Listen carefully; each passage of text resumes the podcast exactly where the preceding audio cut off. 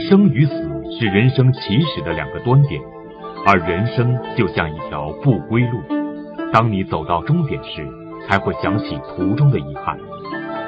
庄子之所以能够笑谈生死，是因为他悟出了生死的真谛，那就是生和死不过是一个形态的变化。于丹教授认为，只有真正理解了生命的意义，才能正确的面对死亡。那么，在生活中，为什么不同的人对于相同的事物会做出完全不同的解释和判断呢？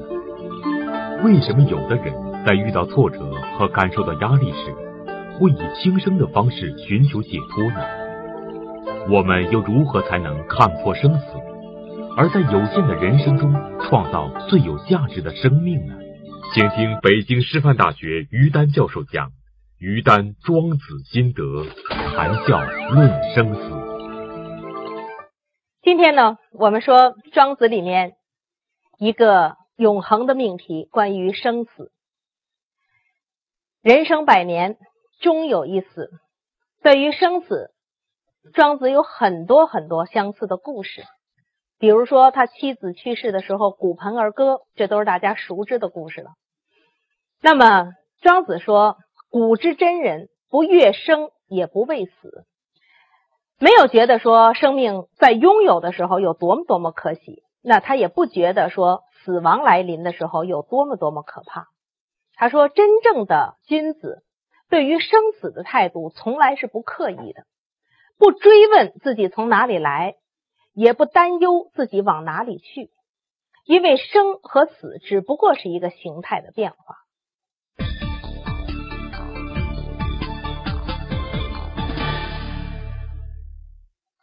这样的态度说起来潇洒，但是贯穿到每一个凡人的生命中，确实不是一件容易的事。每一个人这一生，在忙忙碌碌、紧紧张张，在整个这个匆忙过程中，其实对于越来越短的时光都心存畏惧。有这么一个寓言说的很好，说有兄弟两个人呢，他们家住在一个八十层的高楼上，两个人回家的时候呢，恰好忘记了看通知，就在。停电梯的这一天，他们深夜才回，电梯已经不走了。兄弟俩呢，背着大包小裹走到楼底下，就非常发愁，说：“那怎么办呢？”两个人商量一下，说：“一鼓作气，怎么也得回家。”开始爬楼，就开始爬。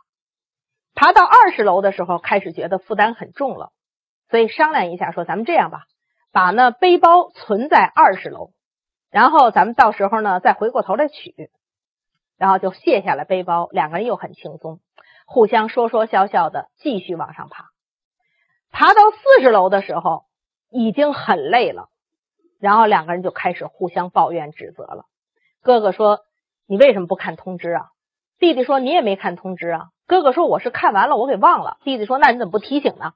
两个人开始吵吵闹闹，吵到六十层的时候，实在是太累了，两个人就懒得吵了。说安安静静的爬吧，怎么也得爬完呢。然后他们又很安静的爬了二十层，终于到了家门口。站在八十层这个楼梯口上的时候，两个人互相一看，想起了一件事，说钥匙忘在二十楼了，在背包里呢。其实这是一个什么寓言呢？这说的就是人的一生。人在最早看到人生这条通道，我们假设它是八十个年头的倒计时摆在眼前的时候，人人都是意气风发的。我们背负着沉沉的行囊，行囊里装着理想，装着抱负，装着很多很多的愿望。我们不畏艰险，从脚底下第一个台阶开始上路了。爬到二十岁的时候，这就是人走入社会的时候。开始认同规则了，觉得社会呢给了我们很多的负担，我们托起自己已经足够疲惫，谁还背着那么多梦想啊？先把它安顿下吧，等到衣食无忧，有了温饱，有了社会的名分，回过头来我们再捡起梦想，实现不迟。放下以后呢，有这么一段轻松，大家很好，开始往前走了。走着走着呢。人生随着越来越年长，积累越来越多，争斗越来越猛，内心越来越焦虑，人不免抱怨。这就是到了兄弟互相指责的时候，都觉得社会辜负了自己，都觉得自己付出太多，回报太少，自己内心仓皇犹豫，所以吵吵闹闹，这样一路走上去。真正走到四十岁，所谓年届不惑的时候。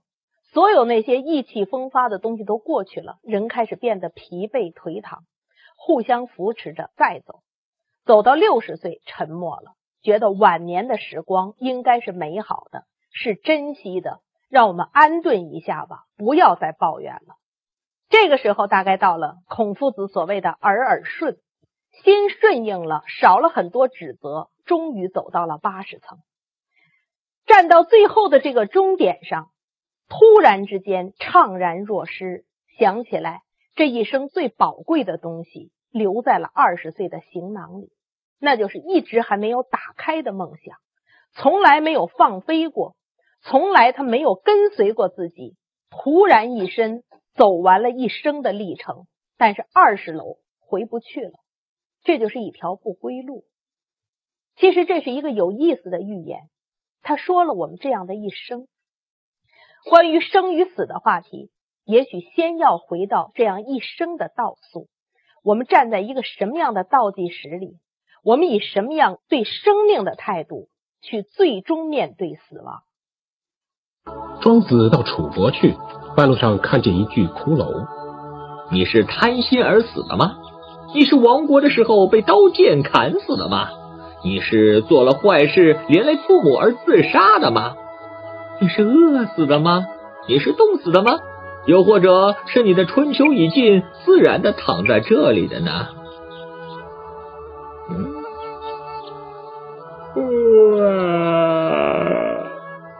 天色已暗，庄子就以骷髅为枕，躺下睡着了。哎，听到你白天所说的话，你好像是个辩士。你刚才所说的那些都是人生的累赘，死了以后就没有那些东西了。死了以后，没有君，没有臣，也没有春夏秋冬，舒舒服服的和天地混在一起。庄子以这样一个离奇的寓言故事告诉我们：生死之间不过是一种形态的转变。庄子之所以对死亡旷达，是因为他对生命的顺应。既然人生自古谁无死，那么死亡还有什么可怕，还有什么可悲伤的呢？所以庄子里面讲了很多这样的故事。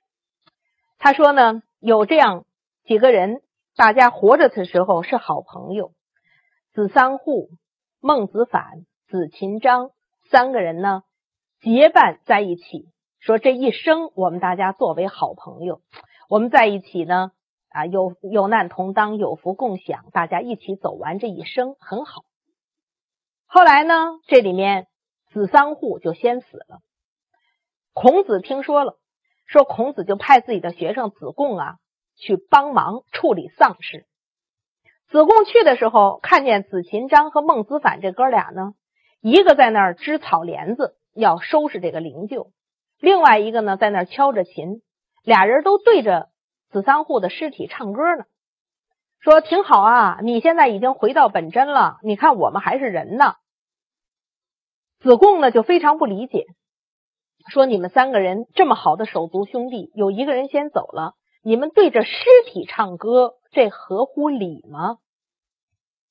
那么子秦章跟孟子反两个人就笑了，就问他说：“你真的懂得什么是礼吗？”子贡呢觉得很气愤，就回去了，回去跟他老师说：“说你看这两个人，他们对着好友的尸体这样唱歌，你说他们到底是什么人？他们到底什么心思啊？”孔子当时就说：“是我错了。”他说：“本来呢，他们都是一些心游世外的人，而我是一个拘泥室内的人，我怎么还派你去帮助做丧事呢？他们这些人已经没有生和死的边界了，他们完成的是心神跟天地的共同遨游，有没有这个身体形骸对他们来讲是不重要的。”所以一个朋友走了，两个朋友就像是送一个人远行那样，是一种坦坦然然的相送。其实，在这里面，他讲了一个道理，就是在这个生命之中，每一个人可以以不同的形态活下去。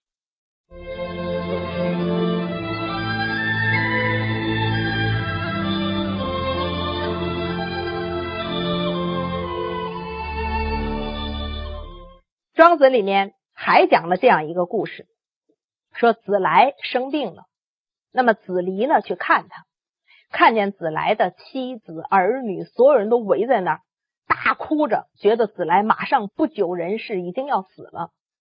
这子离呢就远远的站在门口看着，然后就呵斥他的那些个亲人，说：“你们呀都走得远远的吧，你们不要再打搅这样一个马上要有大变化的人。”把他的亲人们都呵斥走了，子离就问他，他说：“真伟大呀！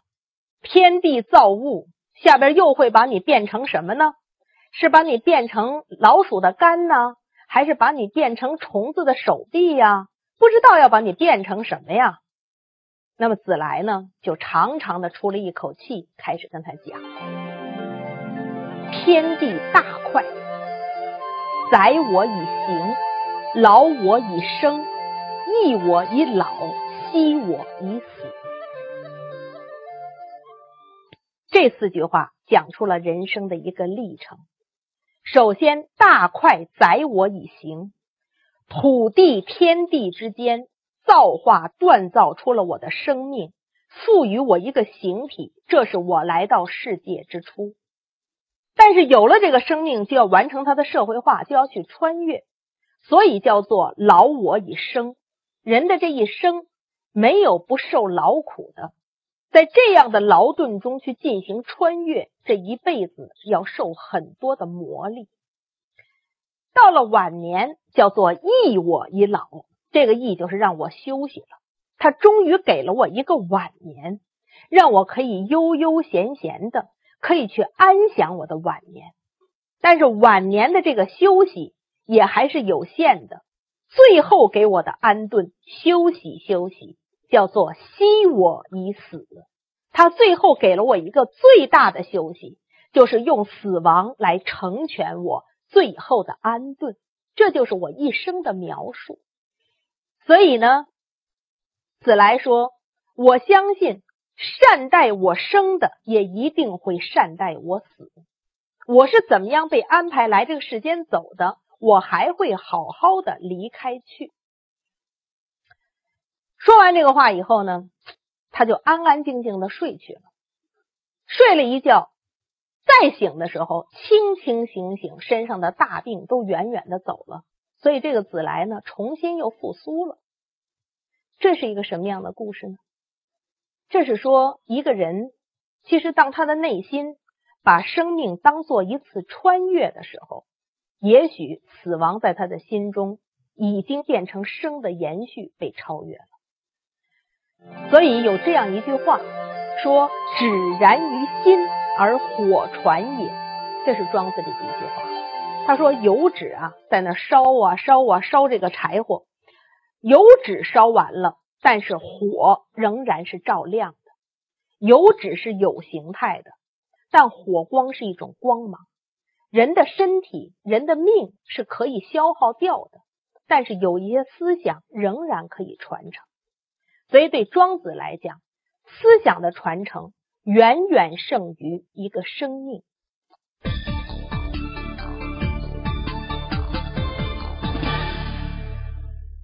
这就是庄子对于生和死这个形态的一种感悟。那么，说到今天，应该说。在物理寿命的延长上，今天这个时代远远胜于远古。但是在心理上，对于死亡的畏惧，对于生的留恋，也远远超乎从前。应该说，在今人的生活里，有太多太多的隐私，有太多太多的牵绊。用老百姓的话来讲，就是人到了老，闭不上眼睛的事情，在心头纠缠的。已经越来越多了。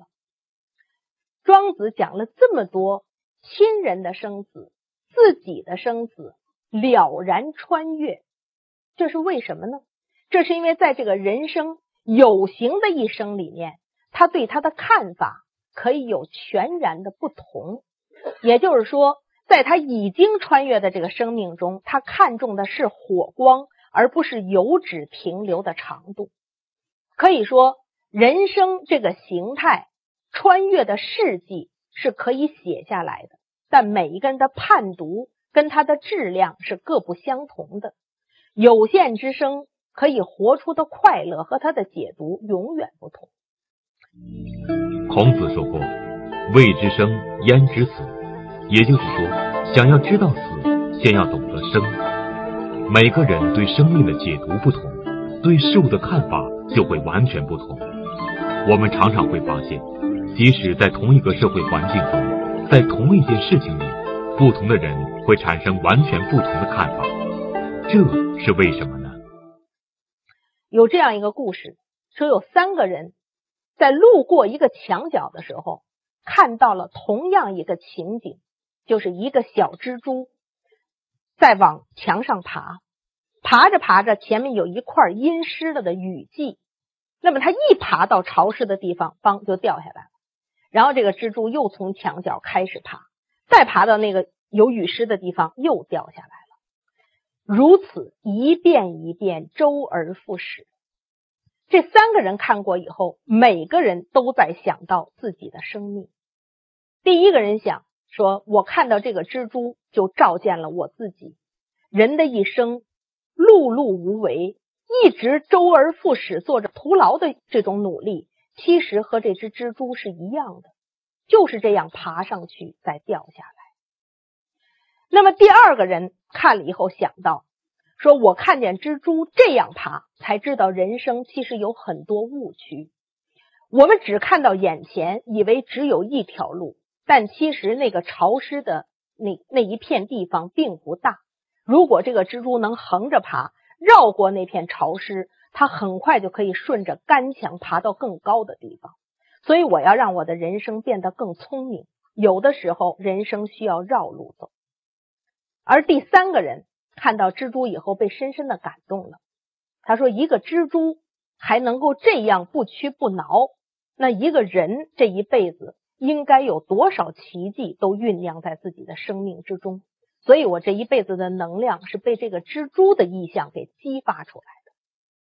其实，这就是一个小小的意象，在不同人心中得出的不同结论。”那么这样的结论呢，有时候在民间的故事里边表述的更有意思。曾经看到说，有一个秀才去赶考，赶考呢，对于任何秀才书生来讲，都是一生中笃定的大事。这个秀才去的时候，一直心里很忐忑，一直想我会考成一个什么样子，这个人生会给我一个什么样的结局，让我回来交代。结果就在赶考的前一天。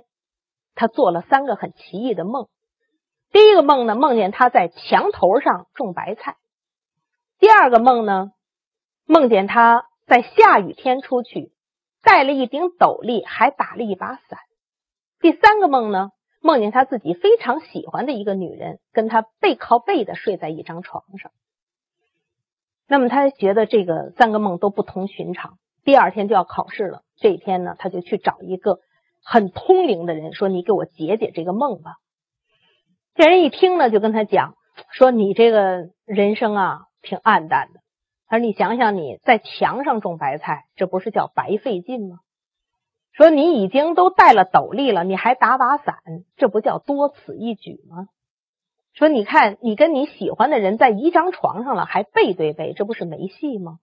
所以啊，你也别考了，你就回去吧。”这个人听了这些话以后呢，回去就开始收拾行李。这时候，旅店的老板问他说：“你怎么不考就走啊？”他说：“有人给我解了这样三个梦，我觉得我不必再考了。”这个老板说：“哎，我也会解梦。”他我觉得你三个梦挺好啊。同样三个梦，有人说不好，有人说挺好，这是为什么？而这位说好的旅店老板又是如何解释这三个梦的呢？秀才到底有没有参加考试？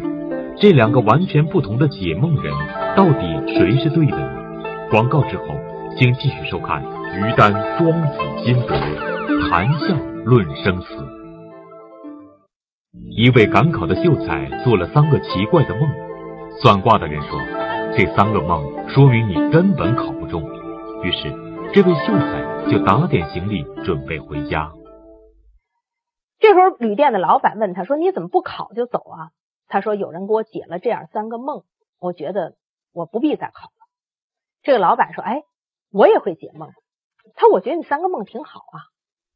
他说：“你在墙上种白菜，这就叫高中啊。”他说：“你已经戴了斗笠了，你还打了把伞，这就叫有备而来呀。”他说：“你想想，你跟你喜欢的人已经躺在一个床上了，这就说明你翻身的时候该到了。”哎，他这么一解释呢，这个秀才想想说也是啊。第二天就又去考去了，结果一考就考了个探花。其实这是什么呢？这也是一种对于生命密码的解读。其实我们可能在很多很多的抉择之下，没有人，没有灵异之人，没有巫师来替我们占卜异象，只有每一个人问问自己。说我现在在一个什么样的时候？我在这个时候，我内心要做什么样的决断？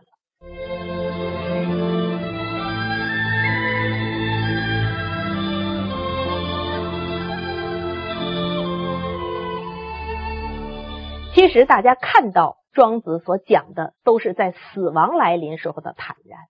如果我们倒溯回去，一个人在生命还好的时候，在他年轻的时候。不坦然，他一定不会有最终这样的一种释放。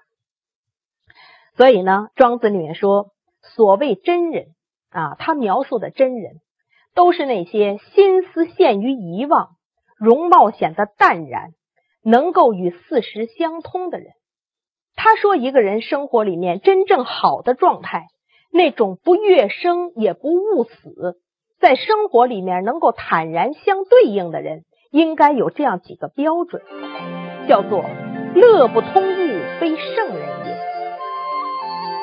有亲非人也；天时非贤也；利害不通，非君子也；平民失己，非士也；忘身不真，非义人。这几种情况都是不好的。是什么呢？他说：“快乐不能和万物相通的人，就不是真圣人；在这世界上有所偏爱的人，就不是真的仁人；等待时机、伺机做事的人，就不是真贤人；那么没有办法明辨利害是非的人，就不是真君子；而为名声失去自我的人，不是真正读书的、有教养的人。”牺牲生命而失去本性的，不是真正在这世界上可以去管理他人的人。那么他说：“你只有把这一切都活明白了，你面对死亡的时候会坦然。”我们发现这里面庄子的一种态度啊，就是第一不怕死，但第二也绝不找死。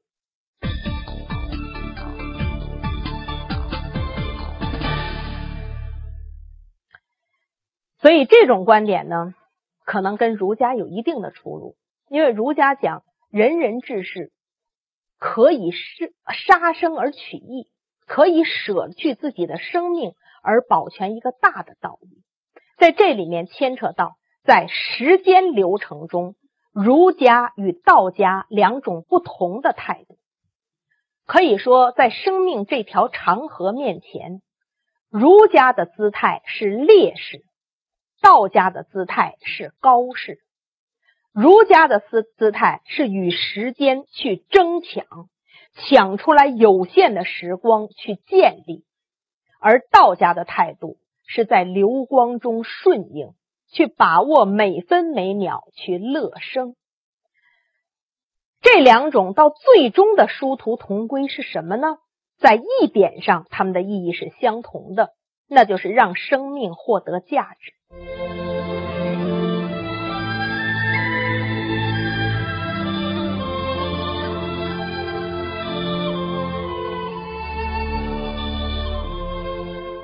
但是价值这种判读永远不同。有人的价值观更多的看重社会上的名垂青史，看重在社会坐标系上的建功立业，是个人生命付出代价也要去建立一种社会公循。也有人更多看重的是自己内心的完善、安顿和自己道德上的成全。如果是前者，那么他可能在社会上、在人生中不甘就多一点；而后者淡泊就多一点。其实这就是儒与道在作用于我们内心时候，在光阴我们所拥有的相同的光阴中呈现的不同的态度。所以，其实说到中国人的生死很有意思。其实中国人在死亡的态度上很少有过于激烈的人，除了像屈原这样的人，我们能数出的很少很少。屈原为什么会选择如此激烈的一种方式呢？是因为他站在战国乱世之中，他作为楚王的同姓这样一个士大夫。当楚国被攻破郢都的时候，当秦将白起把郢都屠城的时候，他尽管一个人流落在外，尽管还有很多国家要收留他，尽管他知道天涯何处无芳草，但是他知道他的宗庙和他的国家都已经万劫不复了，他的生命最好的终结就是随这一切而去。所以，其实屈原之死。既是一种殉国，也是一种无奈。用郭沫若先生话说，他是在自己美好的理想和不能实现理想的现实之中被撕碎的。这样的一个人生，他是我们既空前也几乎绝后，采取了一种惨烈而决绝的方式处理生命的人。有更多的人在内心采用了道家的方式，也就是说，看到了。比生死名节更重要的事情，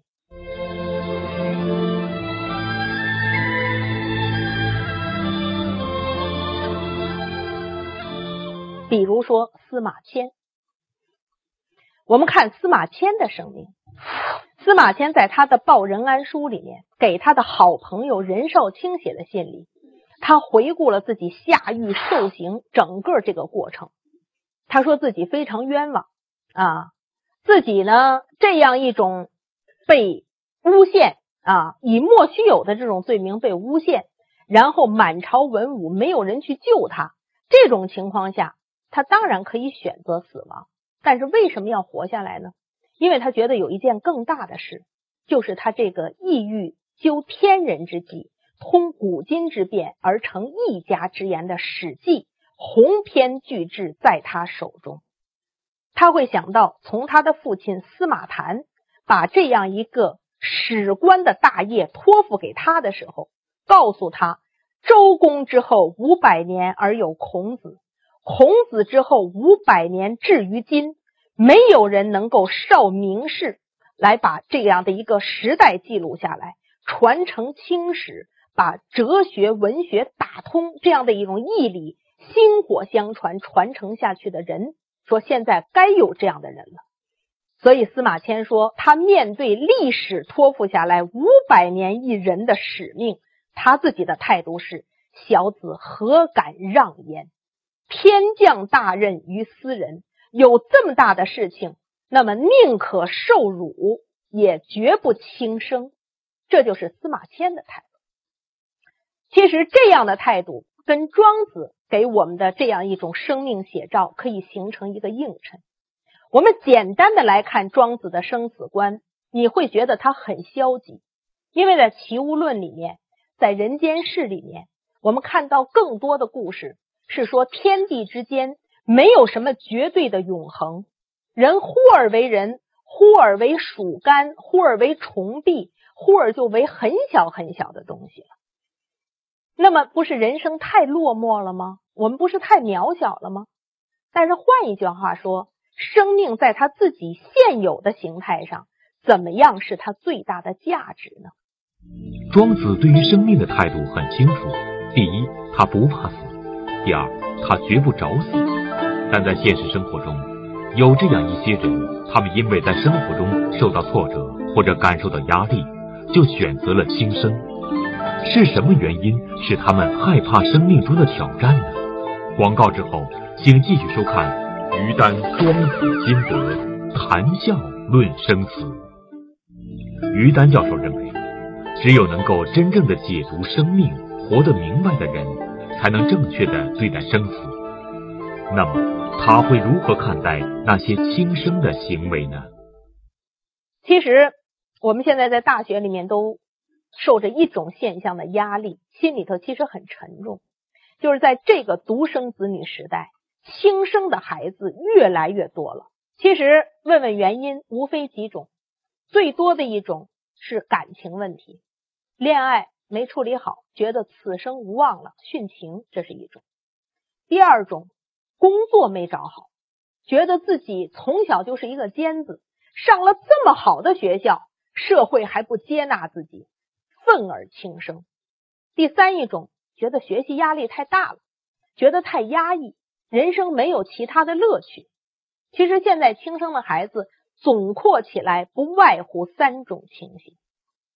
那么他们是选择在什么时候呢？是选择在二十个楼层的时候，连着他们的背包带他们自己一起从楼上就扔下去了。他们是那个理想还没打开，甚至也没来得及放得下，就一切陨落了。为什么会出现今天这种现象？其实，对于现在我们所看到的轻生的这批孩子来讲，绝大多数都是独生子女。这些孩子从小是生活在小皇帝的那种环境之中，四个老人，两个大人，供着一个小人，这个小孩就是这样长起来的。他怎么可能不唯我独尊？所以这个家庭是个金字塔，他永远在塔尖之上。但是社会也是一个塔，每一个公民走进社会，就意味着要做塔的基座。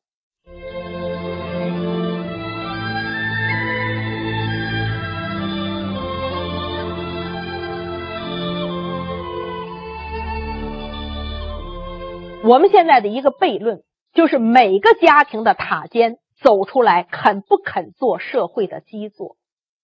当不愿意做基座的时候，他面对的不简单是心理的失衡，走到极致就是对于生死轻易的选择。其实我们最不希望看到的，就是在今天种种压力下，人由于这种失衡而得出来对生命最草率的一种处理。轻生的方式在今天有两种，一种明显的方式是果决的把自己像一件破衣服那样从高楼顶上扔下去；另外还有一种隐蔽的轻生方式，就是让自己放任自流。也就是说，在任何一个工作岗位上，他不思进取了；在一个已经无望的家庭中，不建设感情了；在朋友圈中。穷困潦倒、醉生梦死了，这个人可以活成行尸走肉了。这样的话，他肉体的生命没有寂灭，但是在心中，其实哀莫大于心死。他那个痛至极点的心也已经寂灭了。所以，其实，在今天讨论生死这个话题，看似来很远，但其实离每一个人很近。我们的生命中究竟还有多少机体在活着？我们的心中到底还有多少梦想在活着？我们的未来到底还有多少希望在活着？人跟人的回答比例并不相同。所以，其实带着自己心智里面最初的那些个梦想，以庄子的这种豁达去穿越生死大限，也许在今天。是比庄子那个时候更重要的命题，因为庄子那个时候物质太贫瘠了，人的选择太少了，所以活下去会变为一个单纯的愿望。而今天人可能拥有太多的富足，但是在抉择的迷惑中反而会不堪重负。也就是说，抉择过多，人生之累相对也多。所以在当下。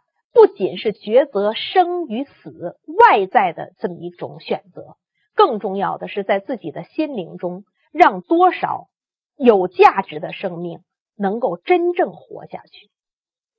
所以，其实读庄子，看似谬幽之说、荒唐之言、无端雅之词，如果真正把它和我们自己的状态联系起来，会发现庄子的悲天悯人，在于他的每个故事都贴近人心，看见自己内心生与死的较量，看见我们可以活下去的那个希望。